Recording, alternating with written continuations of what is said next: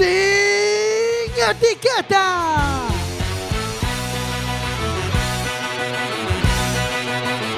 Quack FM, tu radio comunitaria. Radio Comunitaria 103.4, estás escuchando sin etiquetas.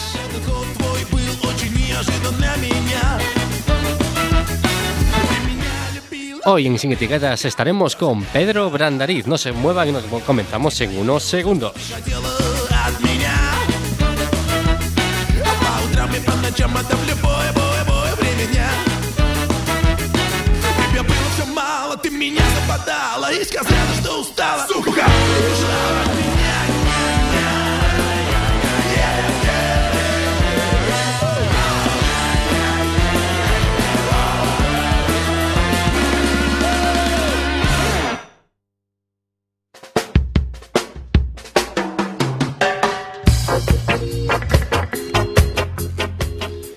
Qué bonito es empezar a las 10 de la noche los lunes sin etiquetas con esa magia en las teclas de Alejandro Sánchez Bardanca. Hola, boa noite a todas e todos. Este tema co que abrimos chámase algo así como pauvre fou ou como se diga en francés, que é algo así como pobre bufón ou pobre algo así. Non sei de que falaremos hoxe, se se sinte o noso convidado representado por este por este tema. Barriguita. Hola, boa noite a todos e todas. Hoy, tenemos la colaboración de Gelo. Moi boa noite a todos e todas. Jorge Graña. Moi boa noite a todos. Eh, Pana no pudo venir por problemas, bueno, por problemas no, por necesidades laborales. Y eso, tenemos de invitado especial a Pedro Brandariz.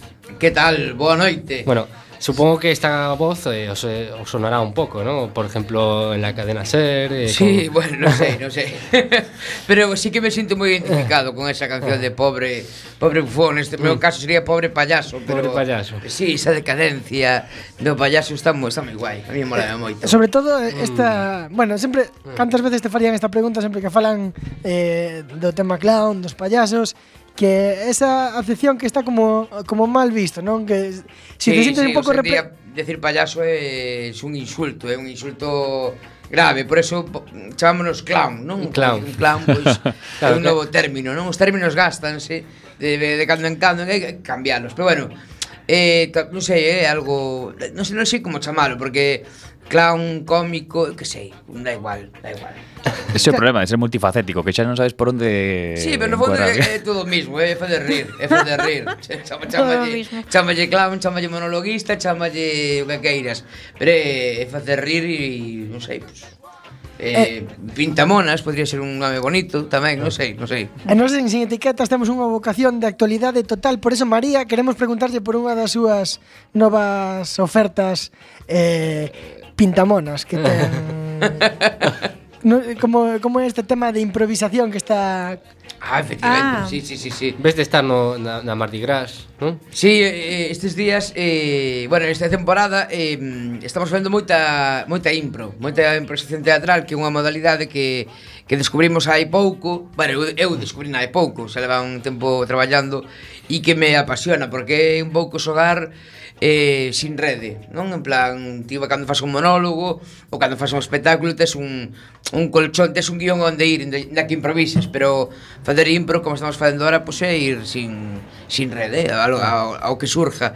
E entón, a verdad que temos eh, hai jams de impro, na que pode ir calquera persona, temos tamén o, o, o espectáculo inmediato Medioteces con Víctor Grande, uh -huh. un gran socio de, de Quack FM e logo a veces tamén eh, vou con los Duquis, os maestros da, da Impro en Coruña. Entón, bueno, eh, tocou unha temporada esta así de, de bastante de bastante improvisación. Pero é un, é un xénero moi complexo, non? Sí, é, é unha cousa moi chula porque eh, é unha cousa que non se ensalla, senón claro. que se adestra, porque tens que estar, o que tens que estar é ben entrenado, non? Para estar fresco, para estar para ter reflejos, para ter eh, moi boa conexión cos compañeiros, non? Eso claro, é contanos un pouco como como ensaiades o tema, non? Como cando xuntades, como é iso para entrenarse, para ser claro. áxiles, non? A hora de Sí, a verdade é que decir, tú, cando fas un espectáculo, pois pues, dedicaslle eh, un tempo o que sexa a, a, a preparalo e cando está, pois pues, está. O memorizas logo, logo, tal, logo claro. podes eh, mm, eh quedar un día pois, pues, para repasalo, para mm, para rememoralo, pero bueno, aí impro non, aí impro é, eh, como é un espectáculo novo que non se sabe como vai a ser, o que fase é adestrar. Entón, eh, adestramos con, con xogos, xogos de, de, de axilidade, narrativa, xogos de, de, de crear historias, xogos de de, de non pensar, sobre todo de non pensar, non? máis que non é non pensar, é non filtrar, porque noso, a nosa mente sempre está pensando eh, isto que estou dicindo ahora é políticamente correcto. Políticamente non, é correcto que diga isto. Hmm. Entón, a veces é mellor eh, pois non... Soltalo. Eh, decir, non filtrar eso. O que busca a impro é non filtrar ser rápido, non? Entón, pois, a veces, claro, te metes en berenjenales, porque a veces soltas algo, o que sei, humor negro, ou que sei, claro. non? Ou cosas que igual, que sei, me acordo cando foron o, os atentados de París a, a semana seguinte sairá algo e bueno, tes que é un risco non? igual que te pode salir moi ben e levar un aplauso tamén te pode salir moi mal pero ese é o chulo, non? estar no, no, no alambre estar aí que te podes caer ou non eh, tira un pouco, non? É un pouco aditivo, non? Porque tes esa sensación sí, adrenalina sí, e sí, a sí, sí, é iso. Sí, de feito, eh, a ver, eu levo 10 ou non sei, ou 15 anos facendo teatro e se, non me poño nervioso. Eh, igual polo meu carácter pachorrento, non? Así de lo que tenga que ser que sea, nunca me poño nervioso para para nada. En teatro, da igual que esa 100 ou 50 ou 1000 ou dúas persoas, da igual. En cambio ca impro, ao principio sí que me poñía nervioso porque dicías tú que é adrenalina, eso é está moi guai, está moi guai, claro, sí, sí. Eso... E, e logo é un entrenamento moi bo para todo o resto. Claro. Porque depois cando fas un monólogo ou tal, ves que notas que estás moito máis fresco, que tes salidas moito máis auténticas e que no fondo é, un, é unha maravilla que supoño que neste caso de, de, de no caso das Simpros o importante máis que nunca é o escenario, os, os, os compañeiros, ¿no? que tes aí arriba, porque claro. para que eles te den pé a algo mm. e que ti despois continúes pois pues, esas historias ou que sexa, se non estades como moi compenetrados, non, pois pues sí. queda unha cousa É saber, é saber moi ben por onde vai a ir o outro. Hai de feito un xogo que podes facer o que é eh, a de tres decir cada un unha palabra, non? Por exemplo, pues, xogamos dous, entón, pues, eu digo altavoz e outro di, pois pois eh, tabla. Entón, pois uno, ta, unha palabra tabla con altavoz, que me surde, non? Esas dúas. Entón, ilo facendo e ves como que cando estás internado as Conectas. tres ou catro veces xa dixe a mesma palabra. Non? Mm. E, e no, Víctor e eu, por exemplo, notamos moitas veces cando, cando adestramos moito que a veces na, a, a segunda palabra xa, xa nos sale Incluso eh, estamos nunha improvisación e vamos a facer o mismo personaje.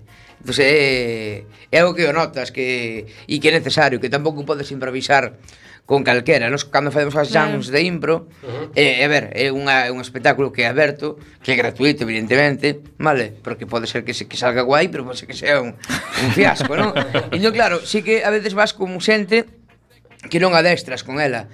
E sí, sí que se nota que é diferente, non? Como que hai certas cousas que a veces non pasa nada e sale de maravilla, pero é máis é máis forzado. En cambio con algo con alguén que entrenas e que tes unha comunicación máis fluida, pois eh, sale moi de maravilla. É como a vida mesma, non? Claro, Cando, claro plantes alguén que controlas, que sabes por onde vai a ir, todo vai cara por, adiante. Porque a xente que vai a ver un dos vosos espectáculos, non? En calquera das uh -huh. pois, inmedioteces ou outros dos, dos dugis, neste uh -huh. caso, por exemplo, eh, que se espera? Eso quero dicir, cando a xente vai a ver a vervos, eh, a xente participa moitas veces, non? Sí. Desa, é eh, como que guía. A xente eh, eh, participa desde un primeiro momento sendo guionista, uh -huh. porque para que nos fagamos un espectáculo, unha proposta, eh, ten que haber un punto de partida. Entón a xente xa escribe unha frase a súa frase, un papeliño e aí xa eh, xa participa. E logo eh, para moitos xogos se precisa pois, de que nos digan unha palabra nos digan unha actitude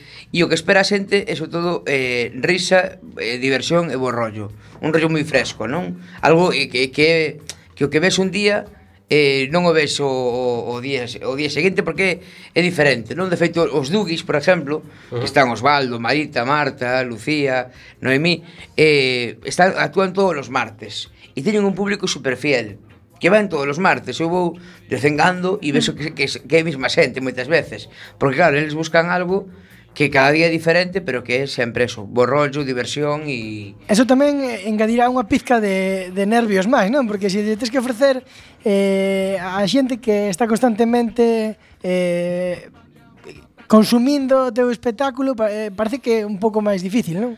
Sí, pero a xente que vai moitas semanas, ou nós tamén o vemos, que hai xente pois, que vai a chans de impro, que vai en medio teces, é porque lle gusta. entonces xa están moi a favor de obra. Non? entonces xa, é un público moi agradecido. Sabes, non é como cando vas cun monólogo a un bar, por exemplo, non a un bar que, que ocurriuse fazer un monólogo, por fazer algo diferente, claro. e vas ali a... A, a San, ver como beben. A Santa Comba ou tal, non? Ah. E, e, e chegas ali igual eres molestas, tío, ali, sabes? Porque están ali os do bar de toda... E dices, que, que, que ven aquí, non? é, dicir, é, é un público é, é máis de belicoso, non? Máis de tal. En cambio aquí, a xente que ven a impro, eh, xa ven, ven a favor de obra, ven a, a rirse e a pasalo ben. Santa proactividade. Esa pro, proactividade de palabra. Claro. Non me salía a mí eso. salíame a favor de obra como meu pai é constructor. pois pues salíame eso. Pero mira, mira Pedro, perdona. Eh, hai unha pregunta tamén moi típica eh, cando se fala destas cousas que hai que compenetrarse. Si ligamos moito. Non, esa, esa é unha pregunta fetiche deste programa que seguramente eh, despois eh, sí. se faga Sí, pero eh, a, eh, eh, a mí me interesa con quen te gustaría facer unha sesión de impro así con alguén famoso que podemos dicir, oh, quen, quen te A ver, eu, eh, en Coruña está o millor da improvisación, eh? Oh, se, se, en serio, en serio. Xente como Osvaldo, como Marita son eh, auténticos cracks. Pero sí que hai eh, un, vai uns maestros, uns mestres do, da improvisación, son Buenafuente e Berto Romero que fan, eles fan un espectáculo mm. eh, aparte sentados, porque tamén a impro que facemos nós ten moito de visual, non? De, de sexualidade e tal, pero eles fan algo que de, son tan xenios, tan, tan, tan bons que sentados poñense a falar dun tema e, e fan humor, non? Como por exemplo no programa que teñen de radio que se emite os fines claro, de semana, Claro, sí, non? sí, é improvisación nadie sabe nada. Entón, eso Pero eu me refería máis ben a, a xente de fora do mundo do espectáculo. Non sei, a mellor ah, sí. se te verías facendo unha sesión de impro con Mariano Rajoy ou non sei, a mellor con Cospedal. Eh. Sí, podría. Rajoy está guai, porque o Rajoy agora está nun punto que é moi cómico, porque cada vez que fala, cada vez que o se liouse outra vez. No, digo, este fin de semana co do... Estaba nun garaje. Co, de, co, de, co do partido do Madrid Atlético, que ganen el mejor, e todo o mundo sabe quién é el mejor. Eh. Pero unha cousa moi...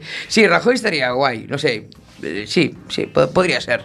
Rajoy, eu que sei, non sei, non, Cañita Brava, me gustaría moito improvisar con mm. cañita brava, por exemplo. Oye, pensando que nuestro técnico de sonido, Barranca, hace sus sesiones de improvisación con su otro compañero de piso, pensas que lo que hacen es putearse, ¿no? bueno, pero este, este é algo tamén moi típico ¿no? non? A regaifas, a ah, é algo... Sí, sí, sí, claro, o a improvisación teatral, pero logo está musical, non? E o hip hop e a que o... Venga a ser o mismo, eh? Básicamente, por aí anda a cousa. Esto lo puso un pouco, o sea, digamos que se empezó a poner como de moda desde que salió Ilustres Ignorantes, ¿no? Esto de que, de que claro, ya lo hacían antes una fuente Romero o gente ya más conocida del mundo del espectáculo, pero como es que se puso en órbita, ¿no? Sí, a son- partir de ese programa de Canal Plus, ¿no? Donde, donde la gente se sienta y dice la primera tontería que se le ocurra, ¿no? A la cabeza. Sí, son, son modas tamén, é dicir, a, a verdad que eu me, me engancho e me e me flipa e, e, e penso, penso que é maravilloso, pero mm. pero son modas, igual que hubo unha moda aí a 10 anos dos monólogos, non? Entonces mm. había eh, mogollón de sitios que facían monólogos, mogollón de monologuistas e ahora eso baixou, vale? Mm. Ahora quedamos uns, uns cuantos eh, e quedan moi menos sitios e igual que o clown, por exemplo, non? Ou o novo circo ou tal, pois pues ahora estamos ca, ca improvisación. Sí, a verdad que uh, me parece perfecto que se vaya cambiando. Igual que antes se cambiaban nos, nos patios dos coles, non? Sí. Ahora, ahora é tempo de peonzas, agora é de canicas, agora é de chapas. Pois pues que vaya cambiando, cambiando que viu é unha maravilla. E ti como lle das a todo, pois pues, dan claro. Pero no, pero, a ver, non é darlle a todo, decir, de, de feito técnica teatral non teño ninguna. Vale, pero, pero bueno, eh, todo o que fago é enfocado ao que decíamos antes, a facer reír. Eu de feito un drama non se fago un drama ven a ser unha comedia finalmente entón, pois pues, bueno, que hai diferentes técnicas e tal pois pues, veña, pa diante sí, sí. Eh, eh, pensando outra vez no, no feito de facer impros eh, un compañeiro que debe ser horroroso tocando cando nombraches ilustres ignorantes venme a mente Pepín Tre, que nunca sabes por onde che vai salir. Ah, non, non. este que E eh, claro, eh, que ti cando fas unha impro, por exemplo, fas con alguén que tes ensaiado, pero por exemplo, facer unha impro con alguén que non veche, que non biches antes, eso debe ser xa locura de adrenalina, é dicir, é botarse os cocodrilos. Sí, tamén é sorpresa. A ver, ten que ter unha unha, unha serie de, a impro ten unha serie de códigos, non? Porque se eh, si, si faz impro con alguén que nunca a fixo, seguramente com, cometa varios pecados que hai. Como por exemplo, negar Vale, na impro nunca podes negar, que é a primeira reacción. Non, non podes claro. negar. Ah. Claro, a primeira reacción que temos nós como ser humano de nos preguntan algo, digo que non E así gano tempo para logo decir que sí, sí. Dicir, queres tomar algo? No, no, no. E eu, bueno, pues ponme, ponme algo, non? Claro. dices ti xo non e logo ganas tempo, non? E claro, non hai impro que é algo, é eh, algo moi inestable, moi inseguro, eh, mentras non controlamos o código estamos sempre negando, poñendo peros, facendo preguntas, pasándolle a pelota ao outro, non? Entón en impro é, non, non, collo a túa proposta e subo. Vale, sí, e además tal. Entón claro, si, si fas eso, si improvisas con alguén que ten ese código, é brutal, porque claro, podes, podes te sorprender moitísimo, tamén pode ser moi divertido. Mm. Uh -huh. Sí, sí, sí. E pa, pa, perdón. Dai, dai. Pasouche algunha vez de facer un espectáculo estes de impro e que saíra moi mal, moi mal, moi mal, e que querer marchar do escenario nese momento, decir, Dios mío. No, ca, ca impro non, porque a impro é, é un, un conxunto de xogos, non? Mm. Incluso cando faz algo moi desbaratado, e que non ten gracia, claro, ao final fai gracia. Cri -cri. Claro, sí, no, pero es, eh, eh, eh, é, é, é o rollo do payaso o, o, un payaso fai algo que, fa, que ten gracia pois genial, xa está e se non ten gracia, encaixa encaixa ese fracaso e o comparte co público e fai gracia, é dicir, temos unha doble vía, non? Caimpro non, non me ten pasado Tamén é un público moi especial Porque é un público que, que paga unha entrada que está eh, que está eso, proactivo, non? En cambio, bueno, do, é dicir, en outro en outros ámbitos sí que me, me ten pasado, claro, non? De, me que decía, de en monólogos e en e en, e en actuacións a veces que que diste que non nos ten pasado, por exemplo, eu fago clown con con Fran Rey, os cos sete magníficos máis un, que somos dous nada máis, pero bueno, éramos oito ao principio, logo fomos, fomos nominándonos, e eh, no, fomos quedando, que hoxe en día unha compañía tan grande como de oito non era factible. Entón, Fran e eu, cando a veces vamos a actuar a algún sitio, e é humor puro e duro, vale? E hai veces que non funciona, polo que sexa, polo que sexa, e dices ti, forzo, forzo, forzo, e a veces non funciona e dices ti, buah, e que estaba deseando, dicir, ese día acabas agotadísimo, claro. acabas pero extenuado de forzar, non? De buscar unha resposta, non? De buscar unha resposta e non atopala. E dices, este xiste non funciona. Bueno, pois pues non funciona este, vai funcionar o seguinte. Pero cando non funciona ningún, nin o dous, xa vas correndo a tres. Entón, claro, como vas, como vas correndo, tampouco funciona. Entón, descarrilas, descarrilas. E eso... ten habido, claro, moi de, de veces, non? Dependerá moito do público, claro. Claro, depende do público das circunstancias. Ose mesmo fun fazer un monólogo a, a unha clase ás 5 e 20 da tarde a unha clase de, mm, de primeiro da ESO. Estaban tan tan pasados de, de enerxía que non lles fixo ninguna gracia o monólogo, porque non estaban atendendo o monólogo, claro. estaban atendendo a que se querían marchar, a que a que era algo novo, novidoso eu e non atendían o monólogo, entón non lles facía gracia, non? No, eso sí que pasa moito, pero que hai un, como xa hai un público que vai buscando eso, nunca me pasou, tamén levo pouco tempo, eh, pasará, pasará, supoño. Levas pouco tempo ca impro, pero levas moito tempo, como falabas antes, no, no mundo da, das actuacións, no mundo do clown, no mundo de, dos monólogos, todo o que sexa relacionado con facer rir, e de facer rir fala esta canción, ca que imos facer unha pausa, aínda que non é nun tono tan festivo como o anterior, é un tema bastante heavy, é un tema dun grupo argentino chamado La Renga, e o tema chamase Reite.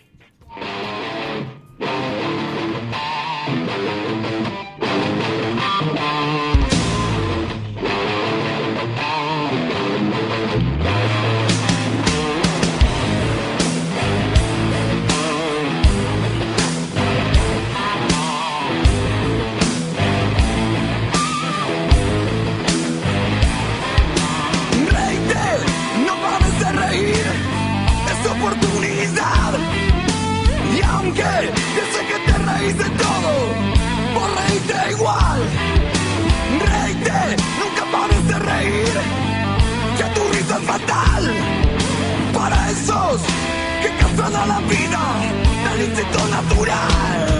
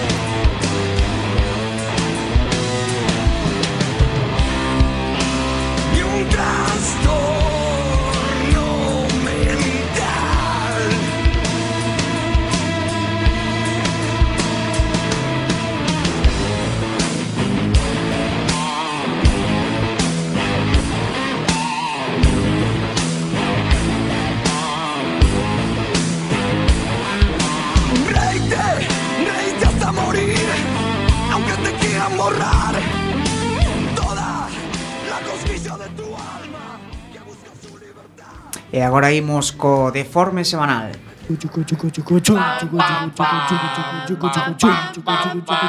El deforme semanal.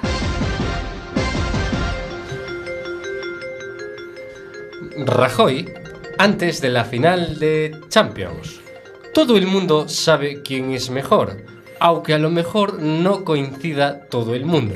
Yo creo que el oficio frustrado de Rajoy es el de creador de trabalenguas. Como no es posible, pues se hizo presidente.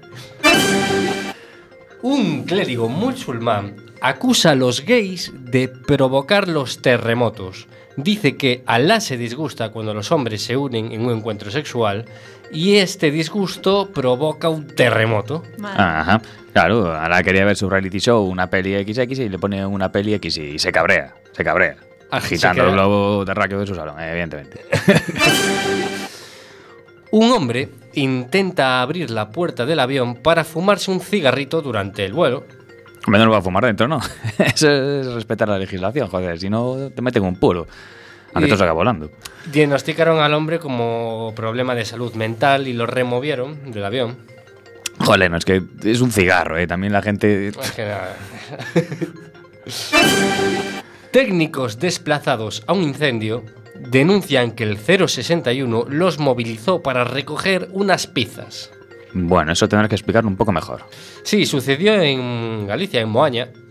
Le reciben una llamada de la central de coordinación de Santiago de que tenían que llevar una a- tenían que ir al Telepizza de la travesía de Vigo a recoger dos pizzas para la ambulancia medicalizada. ¿Qué problema de alta necesidad?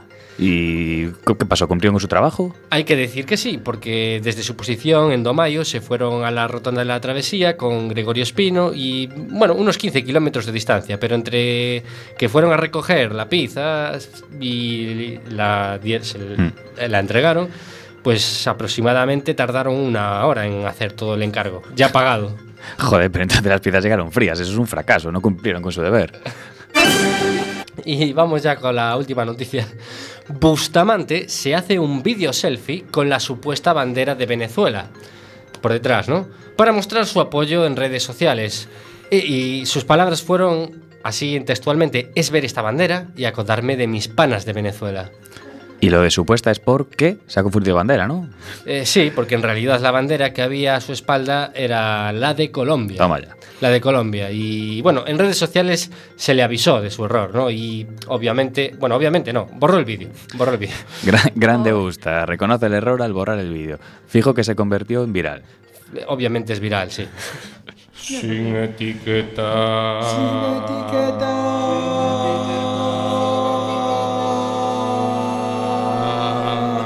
etiquétate.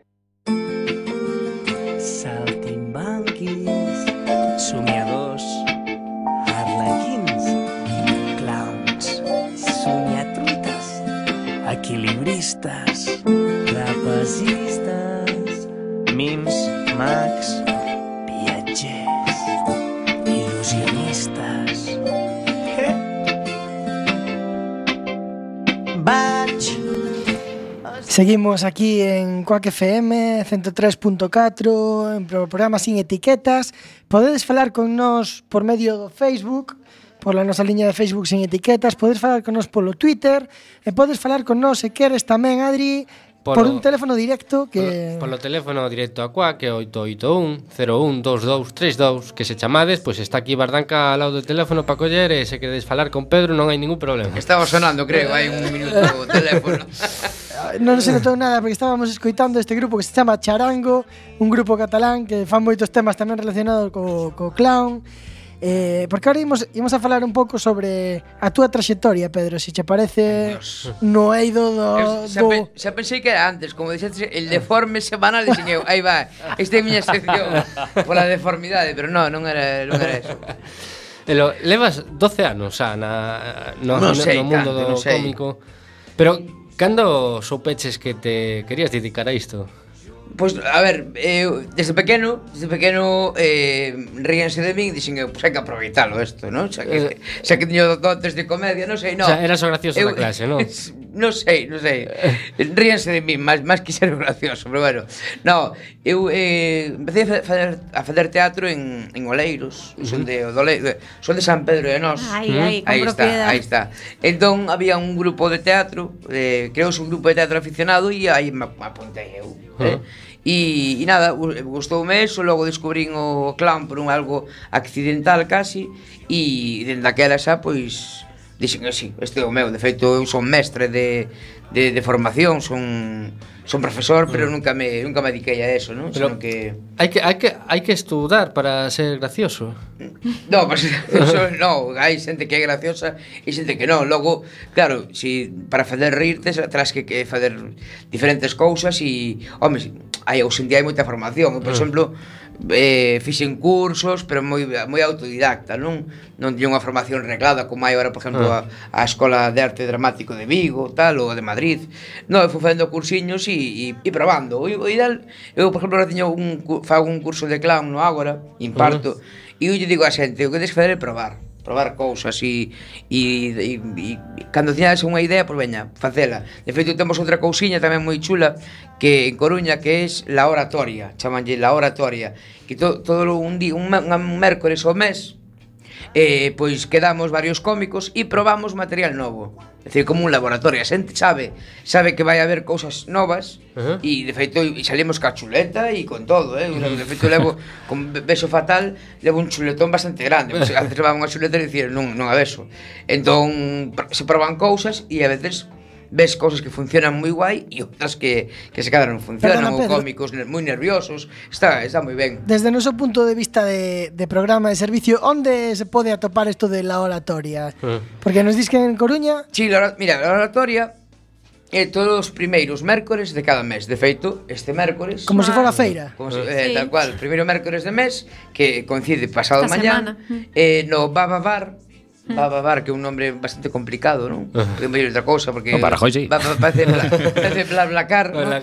Pois o Baba Bar, eh, do, os mércores, os primeiros mércores de cada mes, eh, eso, estamos ali Víctor Grande, Osvaldo Digón, Gary, Luis Pousada e eu, e logo cómicos invitados, porque a, levamos dende de, de setembro, E a iniciativa tuvo tanto éxito que veñen cómicos tamén a nos piden cita para probar cousas. Entón, a veces te podes atopar nunha noite oito, nove cómicos probando cousiñas. Entón está moi ben tamén por ver a inseguridade do cómico, non? Porque cando vas con un monólogo que xa tes probado, eu teño tres monólogos, entón non, non calculei, pero se cadar algún monólogo fixo no 200 veces. Claro, cando vas con, cunha, cun texto que levas 200 representacións, xa sabes onde vai funcionar e onde non pero cando faz por primeira vez é moi chulo de ver, non? E, e nada, podes eso, atoparos este des Facebook, La Oratoria, con H, mm. La Oratoria. E por, ece, eh, por exemplo, agora que levas 12 anos no mundo do humor, e xa mm. unha certa trayectoria. 12, non sei, son 12, non sei. Podes, Aquí sí, o no, servicio no, de documentación sí, 12. 12. Non se pode negar. En tu página sin actualizar. Hai que, hai que decir que sí, sí eh, decir máis, non se pode negar, é a primeira regla de sin etiquetas. Pois pues eh, sí, sí. Eh, eh, pásache a veces que, que ti levas, por exemplo, un, un texto, un, un gag, un chiste, uh -huh. e que ti dis, este ten que funcionar, porque este máis ou menos ven por aquí por aquí, e que de repente non funciona. Bah, pero, pero ese... Ese vida, a miña vida diaria. pero por sorte funciona outro que non tiñas pensado. Ah.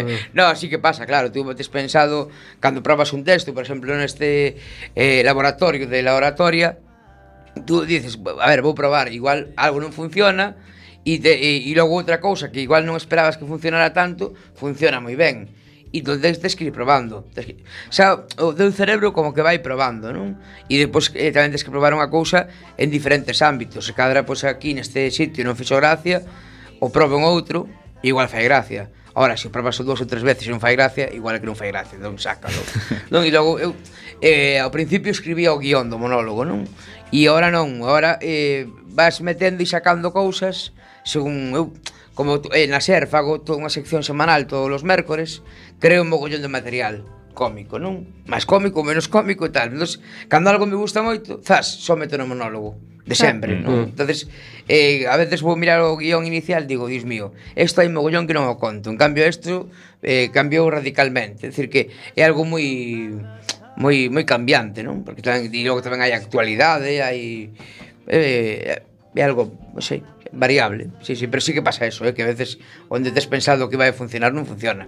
E incluso podría pasar o feito de que ves un gag que funciona noutro monólogo e dis, "Bueno, pois pues este pode hilar aquí nun meu e mételo e joder, non funciona ou viceversa, claro, que tal". Sí, no, a ver, eh, pero será la copia non non suele o plagio non suele funcionar, porque mm. cada un o conta desde un punto de vista. Eu, o meu primeiro monólogo falo da miña vida de gordo Para contar, claro. Des, contar des que estar gordo, senón xa non Os monólogos escríbelos ti, ti mesmo sí, con, sí, sí, sí. ¿no? Sí, sí, todos eh, todos son a partir de vivencias uh -huh. exageradas, anécdotas, sí que igual te podes inspirar, pois pasou tal cousa, pois sí, pois a partir de aí vas fiando, eu apunto todo.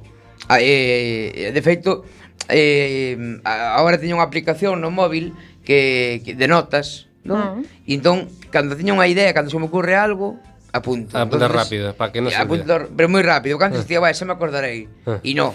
no, eh, no, no, nunca funciona eso. Claro, no, no, de feito, antes non apuntaba, entón chegaba, eu fago na, os mércores na SER, todas as tardes, ou dicir, todos os mércores, pola tarde unha sección.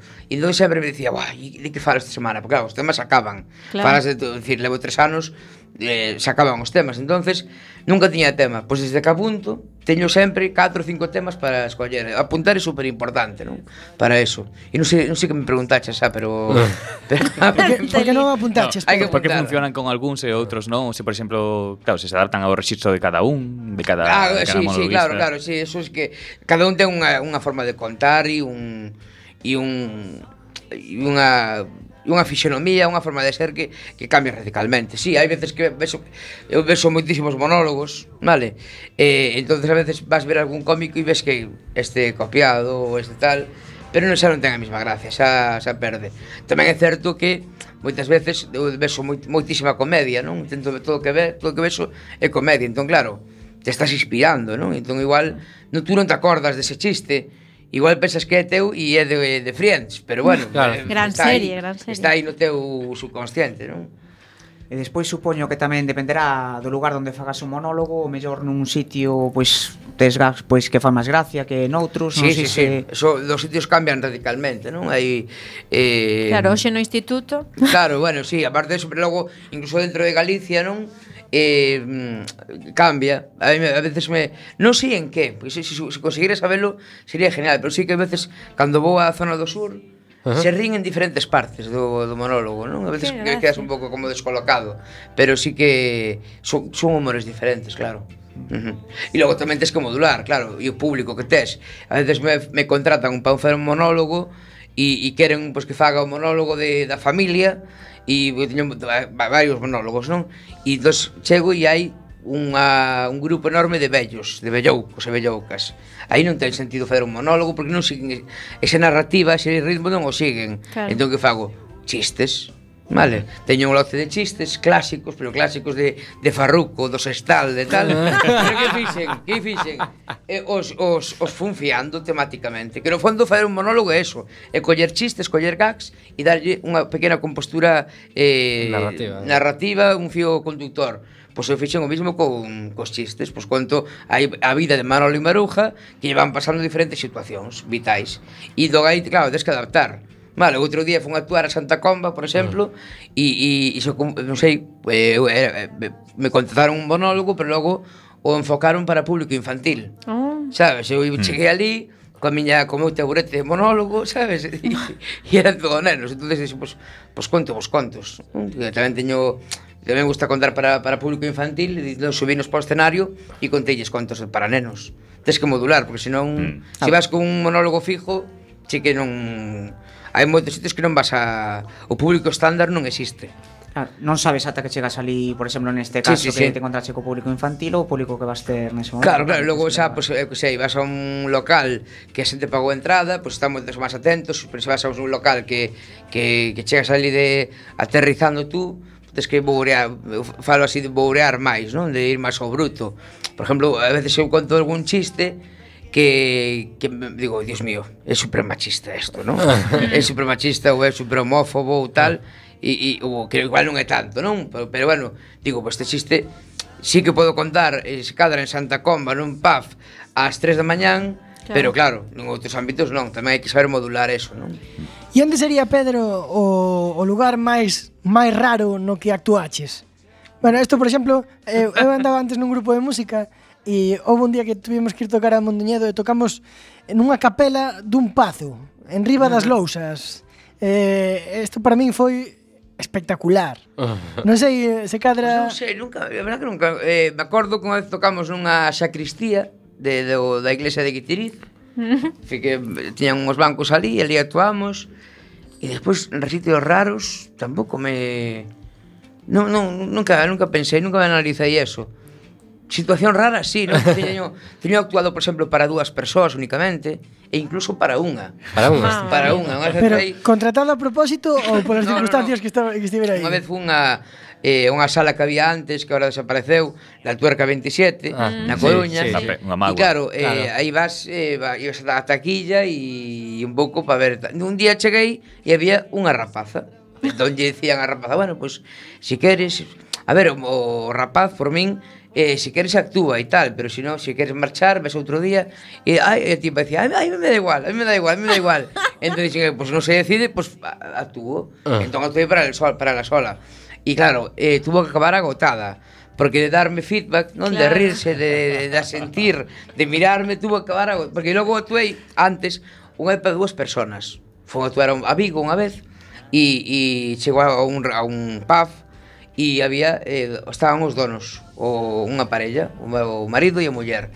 Entón digo, bueno, tedes que pagarme polo menos os gastos, porque claro, veñen desde a Coruña e tal, me digo, no, no, tú actúas, tú actúas, e tú aí para eh, para eles cenando, eles estaban cenando oh. o, e cambia radicalmente porque tes dous puntos onde mirar mm. e mentre miras para un, o outro descansa pero aquí, cada vez para pa claro. esa rapaza sola e eh, ela encantada se ría mogollón e se había algún chiste co público iban todos para ela claro, claro, claro pois, pois sí, eso son, me acordo esas cousas pero depois de sitios raros é verdad que non a ver, nós tamén é certo que eh, Fran e eu, cos sete magníficos, somos, eh, nos cre creemos eh, dunha maneira moi humilde que nos demo, como, a ver, bueno decir ben, democratizamos eh, o teatro porque actuamos en en Cantaldea hai. Vale, nos imos de, desde o teatro máis pro, desde el Rosalía de Castro, el Colón, vamos hasta a aldea máis pequena e máis recóndita, vale, decir que e, e onde sea, decir, no, eso, nos, nos adaptamos a calquera espacio.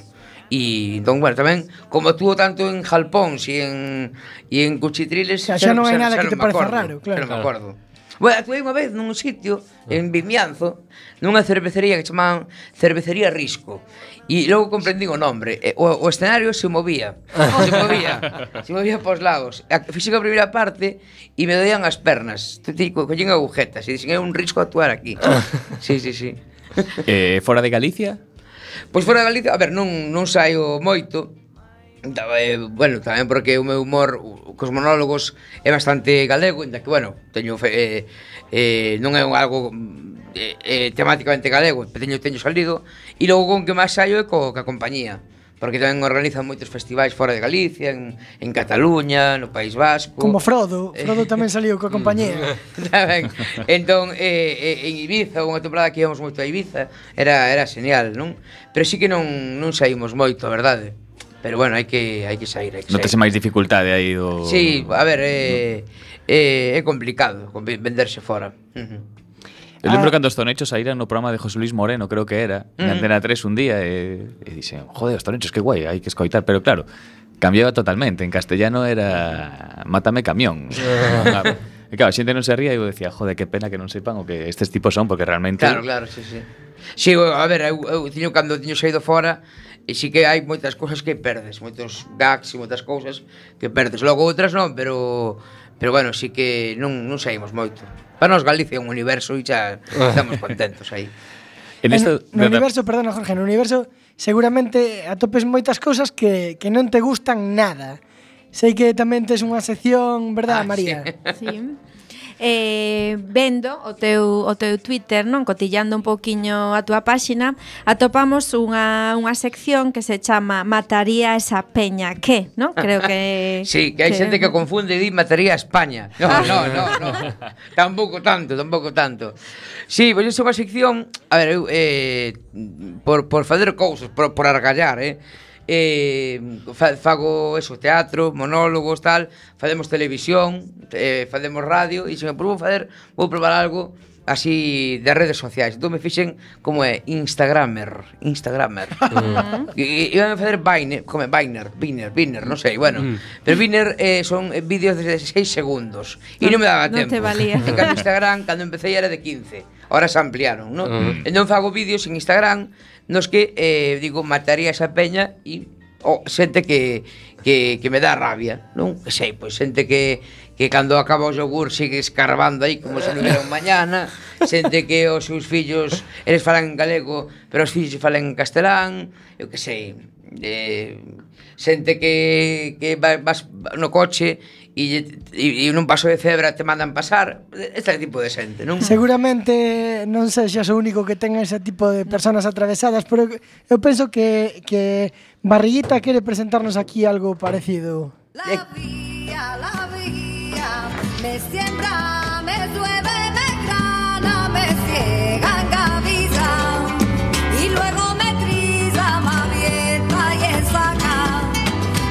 Barriguita despeinada presenta otra cosita que pasa a los 30.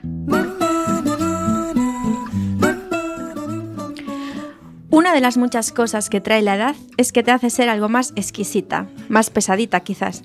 Cada vez me doy cuenta de algunas de esas cosas que me ponen especialmente nerviosa, que me desagradan. Y es que no puedo, no puedo con las personas que saludan con el apretón de manos, pero dejan así como la mano flojito, la relajan y parece que estás apretando un montón de salchichas escurridizas y flácidas. ¡Qué grima! Esta gente que te da dos besos lentos a cada lado y así como medio en las comisuras. No puedo con eso tampoco. Los que te tocan el pelo mientras te hablan. ¿Por qué? Si estoy un rato más hablando con esas personas, se me quedará un bucle perfecto a cada lado del flequillo. No puedo con los que dicen cari o corazón sin que estés dentro del Berska y eso que solo te vieron dos veces en su vida. Como Pedro, tampoco puedo con esos que esperan en los pasos de cebra y tú vas conduciendo, frenas y luego empiezan a, mover las manos. Pasa, niña, pasa, pasa. No puedo con ellos. Me dan ganas de abrir la ventanilla y gritarles, no, ahora cruzas. No puedo con los que van, se van acercando poco a poco a tu cara mientras te hablan y tú te vas echando cada vez más y más para atrás hasta que tocáis con una pared y no sabes cómo escurrirte para que no se te quede pegado a la cara. No puedo con los que escupen en la calle y eso antes aún peor, de esto que cuando antes de escupir empiezan ahí con el con ese sonido nasal al más profundo para dar lugar a esa cosa que sale de, de sus cuerpos. No puedo tampoco con eso. Tampoco con los que estando con sus hijas e hijos les dicen señalándote a ti, te va a reñir la chica, ¿eh? Si no te comes el plátano. Yo, mientras miro al niño o a la niña, se lo niego ahí con la cabeza para que no tenga miedo. Esos que cuentan historias, que tú estás contando una historia súper emocionada, ahí que crees insuperable, graciosa y genial, pero oye, siempre salen con otra que intenta superarla más rollo. Oye, pues yo eso, pero también más y más y más. Esas personas que chupetean todas las pipas tipo hámster antes de comerlas y luego las echan en el mismo recipiente que tú y las tienes que rozar con tus manos cuando echas las tuyas sequitas. Eso tampoco también me da mucha grimita.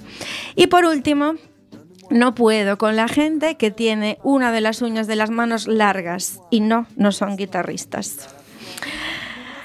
Así podría ir citando un buen rato cosas que no puedo ver. Soy un poco tiquismiquis, pero seguro que alguno de estos comportamientos también os pone nerviosas y nerviosos a vosotros. E incluso seremos nosotros quien pone nerviosos a la gente. Yo, sin ir más lejos, dejo pañuelos de papel con mis mocos por todos los sitios por donde estoy. No lo puedo evitar.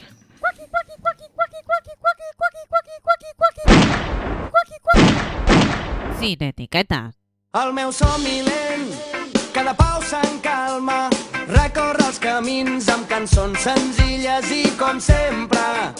A les illes del meu ventre he parat el temps i records que estimo mai no he entès. Cada passa que camino l'he farcit amb detalls, cada nou dia amb nous balls m'he enrolat al circ i ara vaig en caravana i ara cada poble en clown hi fa parada. M'he enrolat al circ i ara vaig en caravana i ara cada poble en clown hi fa parada.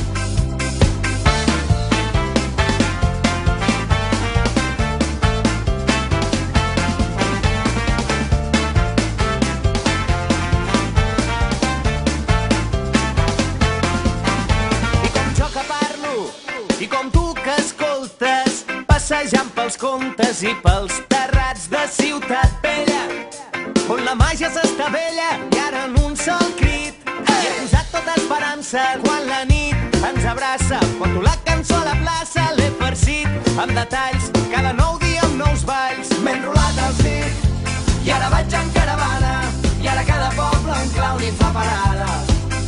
M'he enrolat al circ i ara vaig en caravana i ara cada poble en clown hi fa parada.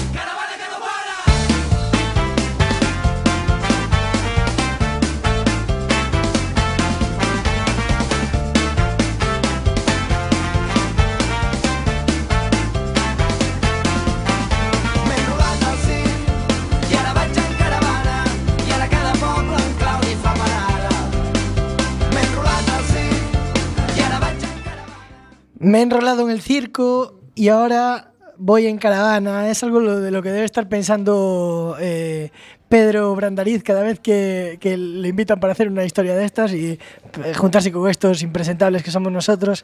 Encantado, encantado. Pedro, pero no somos todos los no estamos todos los impresentables que somos. Ya, ya, ya. Ya. somos tan impresentables como parecemos.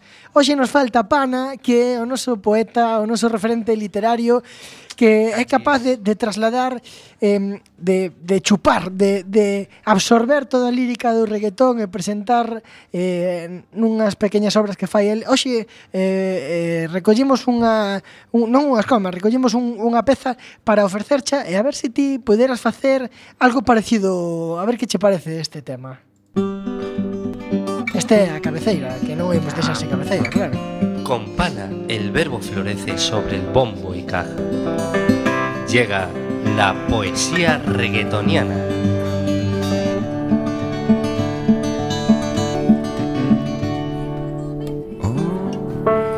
En esta noche, dedicado para el equipo de Ultimate Coruña, os dedico lo que podría llegar a ser el himno de vuestro equipo, que dice, hubo una fiesta en mi barrio, llegó Don Gato, llegó el gato Tom, llegó el gato Félix, llegó Silvestre, también vino Garfield, pero hacía falta un gato.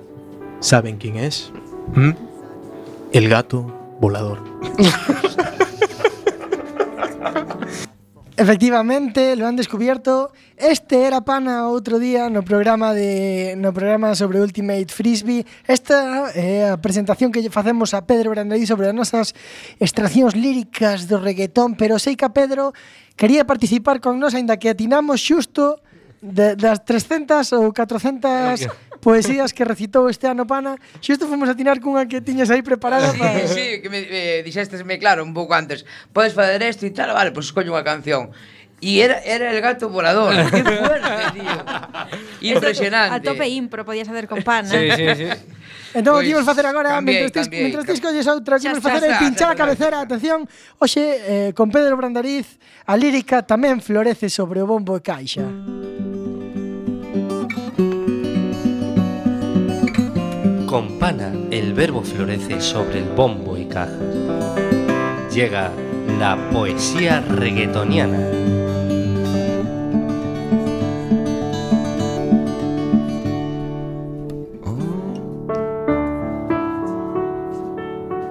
Uh, uh, mami silicón. Mami silicón. Bubis de sandía. Mami silicón. Mami silicón. Botox de chocolate. Hoy me siento triste. Mi vida no tiene chiste. Necesito una manita de gato y que me pinten un retrato. Voy a vivir en Beverly Hills. Dicen que ahí hay refil. Inyécteme belleza, inyécteme doctor y lléneme este cuerpo de hermoso Silicón. Increíble, unha noite máis perdura a lírica do reggaetón aquí en Sin Etiquetas. Oxe da man de Pedro Bendariz Pedro, moitas creo gracias. que, Creo que esta era de Manuel María. Pero esta era a translation de Manuel María para o reggaetón, efectivamente. Moitas gracias Pedro por colaborar neste insensatez con nós Porque ademais penso que eh, estou certo que tamén poderíamos ter aprendido algo de como facer reír contigo, non? Agora mesmo estás eh, ofrecendo ofertando uns cursos. Sí, Explícanos sí, bueno, como vai isto. Eh, antes de iso vou contar unha cousa. Eh, nos eh, Víctor e Luis Pousada e eu, Víctor Grande, Luis mm. Pousada e eu, tiñamos hasta fai ben pouco aquí un programa en Cuac, que era Sopas con Onda, foi efímero, pero pero foi. e tiñamos unhas, eu tiña unha sección que era Música Mal e, e metía cancións de analizábamos cancións, hacía, hacíamos comentarios de texto destas cancións, non? Uh -huh. Tipo Mami Silicón, Pamela Chu, non? Uh -huh. Conocedes, sí, ma, Mami Silicón é unha youtuber, ¿no? Que sí, sí, sí. que é así morena, un pouco sí, un pouco gordita uh -huh. e é, é espectacular. sí. Ten ten un mogollón, eh, ten un mogollón. Sí, pois, sí. Pois si sí, agora eh, andamos con cursos, eh estou de feito rematando un no Ágora, eh, que facemos todos os xoves un taller de clown e o próximo mércores 8 de xuño fan a, a representación final e, e despois andamos eh, facendo monográficos por, por toda Galicia. Efectivamente, se alguén quere contactar contigo para porque lle interesa este este mundo, eh, onde pode contactar contigo? Eso é moi moi fácil, busca Pedro Brandariz en Facebook uh -huh. ou en Twitter ou en Badu. No, en Badu. no, no, no, eh, eso, en, en Facebook é Pedro Brandariz, en Twitter Pedro Brandariz, en Instagram Pedro Brandariz. E nada, eh, e pois a formación sí que focamos eh, bueno, eu traballo nunha empresa que é Dinamo, pero logo de unha formación temos como un espazo propio que é espazo utópico, no que temos un local que facemos eh, diferentes cursos, cursos de risoterapia, de clown, de teatro cómico, eso quedou eu, pero logo hai de mogollón de cousas, ainda acaba de rematar un de lingua de signos, e eh, vai empezar agora un de eh, como era, Danza del Vientre. E onde podemos atopar este espazo utópico que buscamos pois, todos? Eh, eh, tamén en Facebook, eh, espazo utópico, buscades aparece. E eh, o, o local, físicamente, está moi cerquiña de Peruleiro, entre mm. o Agra e Peruleiro. Unha costa ali moi pendiente que hai, ali estamos nós. Eso da risoterapia, eh, contanos un pouquiño como vai... Pois eh, é, eh, basicamente eh, facer xogos, é dicir, diferentes dinámicas, e tamén cun grupo moi a favor de obra, moi a, a moi proactivos, ¿no? Con, decir, con ganas de rirse, vale? Uh -huh. E faz diferentes xogos eh, que fomentan eso, fomentan que, que te rías, que te sientas liberado, logo tamén con algunhas técnicas de respiración, axudas a que eso se xa máis prolongado, non? E nada, tirando un pouquiño de cada un do, da, pois, do, de que, que me fai gracia, non? De, que, que, que, en que cousa penso cando... É dicir, que cousa me fai rir e ainda que este nun, nun velatorio teño que rirme igual, non? Pois unha anécdota, un comentario, un chiste. E entón a partir desas cousas imos eh, creando unha atmósfera e con diferentes xogos se, se fai provocamos que a xente se ría, non? Logo xa, cando é un grupo eh, que continuado, xa hai propia, dinámicas propias, acontecementos propios, anécdotas que van pasando nesa formación que fan que iso medre moitísimo, non? Dicir que ti... te pasou alguna vez, a pasouche alguna vez que nunha clase non podes parar de rir, eh, non? Sí, sí, non, sí, a verdade que se te foi das mans na, na clase. Claro, sempre hai eh, máis que a nivel grupal mm, mm. que tamén sempre hai mm. algunha persona que que lle pois, que ten unha risa máis contagiosa, que claro. tamén tiras moito deso, non? A veces non non non se está chegando a, unha, a un clímax, pero ven alguén que ten unha risa contagiosa e xa arrastra todo. É como un foco de infección, esa. Claro, esa. E entón a veces que hai xente que, que non pode, que non pode, que, que, que, que ten unha risa máis flojera, ah. hai risa máis fácil e hai que botala no do, do grupo. No, no, no, eh, cando aparece unha persona así é unha bendición porque te arranca, arranca mm. xa. Supoño que a xente irá a eso, que decías disposta a rirse, nun, non sei se algunha vez pasou que foi algunha persona estuzo da clase. Algún troll. No, no, no, a verdad que a xente como de... decía eso, moi proactiva, a xente É, é dicir, eh, é unha terapia. No fondo é unha terapia de, pero máis que de risa, é unha terapia de, de crear un grupo que te, que te acolla. Vale, de feito, a veces chamo, chamaría eu personalmente xogoterapia, porque a xente vai a xogar realmente, eh? Que tú o que faces son xogos, son dinámicas. Entón, a xente, claro, a xente gusta non xogar. Teñamos 10 anos ou, ou 50 ou 99 ou 100, de acordo? Entón, pois, eh, a xente vai ali e chamanlle, como lle chaman risoterapia, pois pues, ten unha justificación, pero no fondo o que estamos ali xogando, non? A mí me, me ten coincido de dar cursos moi prolongados, todo un, todo un curso escolar, unha, un día a semana, e entón, claro, chega un momento que xa non tens recursos que, que, para que facer, e faz de todo, e a, como a xente está tan metida nese grupo, faz un, xogo, un xogo de pistas, se lles encanta, faz un, que sei, un xogo de cantar, pois, pues, tamén, están moi moi metidos nese crea, creas un, un clima de grupo moi potente e logo eh, logo xa a veces vai solo. A mí pasaba cun grupo que tiñan goleiros hai moitos anos que generaron tan bo clima de grupo que logo que facían era traer comida traían comida tra... facían unha empanada ou facían un, un día de postres e non facíamos clase directamente. Non facíamos clase porque se poñan a comer ali e a comentar e tú claro había tan, tan bo rollo, se generou tan sinergia que solo con falar entre eles se pasaba as dúas horas. E para rematar, Pedro, eh, supoño que toda a xente que nos está a escoitar pensará, bueno, isto ten que ser moi divertido e tal, eh, me gustaríame participar eso, pero tamén ten que saber a parte mala, non? Porque está, este, toda esta todo este traballo que ti faz eh, require unha enerxía brutal eh, estar contactando di directamente ca xente tan a menudo eh, eh, día acabarás baldado, día. sí, sí, acabo, acabo. E está moi ben, porque ahora que estamos acabando o tempo e ti comezabas cunha canción co bufón triste, non? A, a comedia eh, está, está é genial, é genial, non? Porque faz rir e eu creo que fazer rir os demais é eh, o o sumo, para min é o objetivo principal, vital e non, ah. cando consigo fazer rir os demais, me olvido de todo, do cansancio, dos problemas, do, de todo, dos malos rollos, te olvides de todo, é como é orgásmico incluso, non? Pero tamén claro, a comedia moi eh, Última frase de, de, de, de padre ou de madre moi esclava. É como ter un bar. No, sí, porque claro, tú traballas xusto cando os demais están Eh, esclavo, esclavo como ter un programa de radio e ter que decir adeus a, a, a convidados como Así a ti, que Pedro. Eso, que a comedia está guai, eh, claro que sí. E nos vemos para o próximo lunes.